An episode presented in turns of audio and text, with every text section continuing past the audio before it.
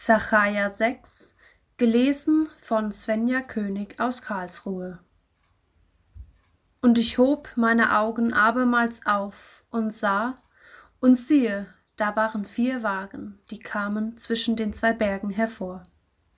Die Berge aber waren aus Kupfer. Am ersten Wagen waren rote Rosse, am zweiten Wagen waren schwarze Rosse, am dritten Wagen waren weiße Rosse, am vierten Wagen waren scheckige Rosse, allesamt stark.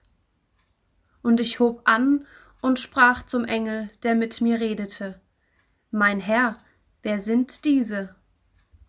Der Engel antwortete und sprach zu mir, Es sind die vier Winde des Himmels, die hervorkommen, nachdem sie gestanden haben vor dem Herrscher der ganzen Erde.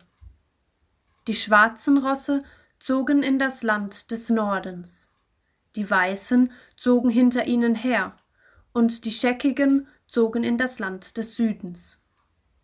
Diese starken Rosse also zogen aus und wollten sich aufmachen, um die Lande zu durchziehen.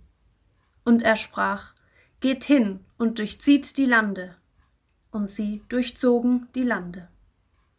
Und er rief mich an und redete mit mir und sprach, Sie, die in das Land des Nordens ziehen, lassen meinen Geist ruhen im Lande des Nordens.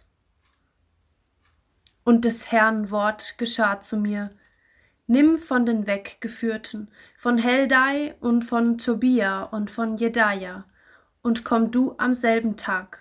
Komm in das Haus Joschias, des Sohnes Zephanias, wohin sie von Babel gekommen sind. Nimm Silber und Gold und mache Kronen und kröne das Haupt Jeschuas, des Hohepriesters, des Sohnes Jozadaks, und sprich zu ihm, so spricht der Herr Zebaoth.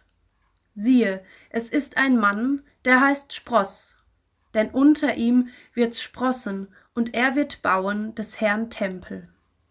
Ja, den Tempel des Herrn wird er bauen, und er wird den Schmuck tragen und wird sitzen und herrschen auf seinem Thron. Auch der Priester wird auf seinem Thron sein, und es wird Friede sein zwischen den beiden. Und die Kronen sollen zum Gedenken an Chelem, Tobia, Jedaja und Chen, den Sohn des Zephania, im Tempel des Herrn bleiben.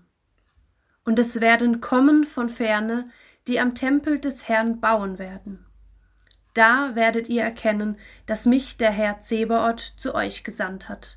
Und das soll geschehen, wenn ihr gehorchen werdet der Stimme des Herrn eures Gottes.